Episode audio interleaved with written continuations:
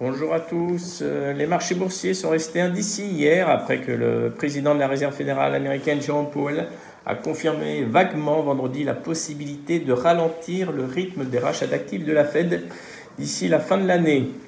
Les volumes d'échanges sont restés très faibles et la fermeture de la bourse londonienne a participé au calme ambiant. Dans ces conditions, on a eu un Eurostock 50 qui a fini en légère hausse, plus 0,19%, le CAC plus 0,08% et un DAX à 15 887 points en hausse de 0,22%. Du côté de Wall Street, une nouvelle séance de record pour le Nasdaq et le S&P 500, mais également dans des volumes faibles. On a eu un Dow Jones qui a terminé à 35 400 points, le S&P 500 en hausse de 0,43% à 4 528 et un Nasdaq en hausse de 0,9% à 15 265 points. À noter que Affirm a, fini en hausse de 47% après son annonce de partenariat avec Amazon. Toujours du côté des GAFA, Apple a annoncé hier le rachat de la plateforme spécialisée dans la musique classique Prime Phonic et prévoit de lancer l'an prochain une application dédiée à la musique classique, une première pour la marque à la pomme dont l'offre musicale était jusqu'ici concentrée dans Apple Music. Notons qu'après marché, il y a Zoom Vidéo qui a publié ses résultats. Il y a une déception sur les prévisions du T3, malgré un T2 de, bonne facture. Euh, il y a aussi des inquiétudes sur la solidité de la croissance, alors que les entreprises rappellent leurs employés au bureau. Après marché, l'action serait en baisse de moins 12%. Ce matin, en Asie, on a une nouvelle séance mitigée on a Shanghai moins 1,2%, Hong Kong moins 0,6%. Voilà, les deux places sont encore à la peine après des chiffres macroéconomiques décevants. Du côté du pétrole, les cours du pétrole ont terminé en hausse hier, poussés par l'incertitude autour de la réouverture des plateformes et, raffineries de Louisiane et du golfe du Mexique après le passage de l'ouragan Ida. Euh, le WTI a fini en hausse de 0,68% à 69,21. Du côté des devises, c'était le calme plat. Le dollar était stable face à l'euro dans un marché très très calme. Ce matin, d'un point de vue microéconomique, euh, il y a Essilor qui a annoncé ce matin le lancement d'un programme de rachat d'actions portant sur un maximum de 2 millions de titres. Atos a annoncé également ce matin la mise en place de son plan d'actionnariat réservé aux salariés la période de souscription va s'étendre du 1er septembre au 20 septembre inclus.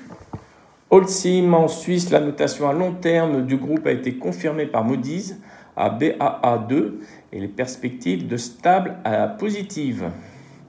Et enfin, Vivendi vient d'annoncer à l'instant qu'il va céder 2,9% supplémentaire d'UMG au financier américain Bill Ackman, soit 10% au total, pour rappel, la maison de disques UMG sera introduite à la bourse d'Amsterdam le 21 septembre prochain. Je laisse la parole à Nantes. Oui, bonjour. Bastille de Confort publie un dernier trimestre CAT4 à 111 millions d'euros, soit moins 3,2%, soit moins 6,3% en organique. C'est conforme aux attentes. Sur 12 mois, le chiffre d'affaires s'établit à 444 millions d'euros, soit une croissance de 16%, 13,5% en organique. À noter que l'ensemble des divisions affiche un très bon niveau de croissance organique. L'objectif 2020-2021 de la marge opérationnelle se situe autour de 8,5% dorénavant et reste confirmé. C'est bon pour moi ce matin. Merci beaucoup. Concernant les changements de recommandation sur EDF, euh, la générale euh, baisse son target à 16 euros. Sur BMW, il y a Jeffries qui reste à l'achat avec un objectif réduit de 135 à 125 euros. Sur Infineon, Stifel passe de conserver à achat en visant 43 euros. Et enfin sur Safran, Morgan Stanley passe de pondération en ligne à sous-pondéré en tablant sur 100 euros. Concernant l'agenda du jour, euh, aujourd'hui on aura l'indice du prix des logements à 15h et la confiance des consommateurs à 16h. Il y a CrossStrike qui va publier après clôture. Dans la semaine, ça sera vendredi, le point important, ce sera le chiffre mensuel de l'emploi à 14h30. Je laisse la parole à Lionel.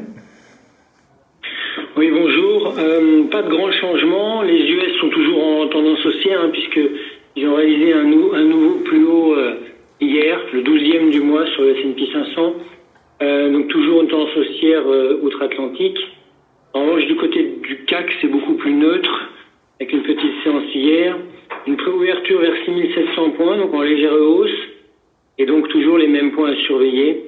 La résistance vers 6760 euh, et euh, le support vers 6635. Bonne journée. Merci beaucoup, bonne séance.